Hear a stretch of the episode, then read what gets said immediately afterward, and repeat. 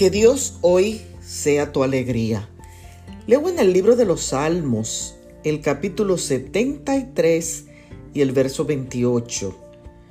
He puesto en Dios, en el Señor, mi refugio.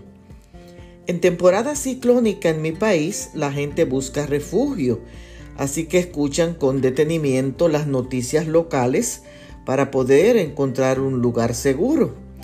Un día, Rafael no prestó atención a las noticias radiales. Se fue a la playa y de repente, cuando el ciclón empezó a desarrollarse, casi pierde la vida. Afortunadamente para Rafael, él encontró un refugio cerca y fue salvado sin experimentar ningún daño. La experiencia de Rafael me lleva a pensar en lo que podría ser un camino destructivo en nuestras vidas.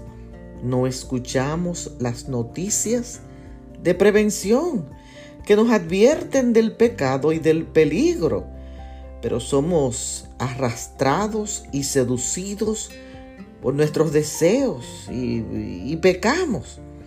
Sin embargo, en medio de esa lucha, Dios nos ofrece refugio, nos da la protección liberándonos del peligro.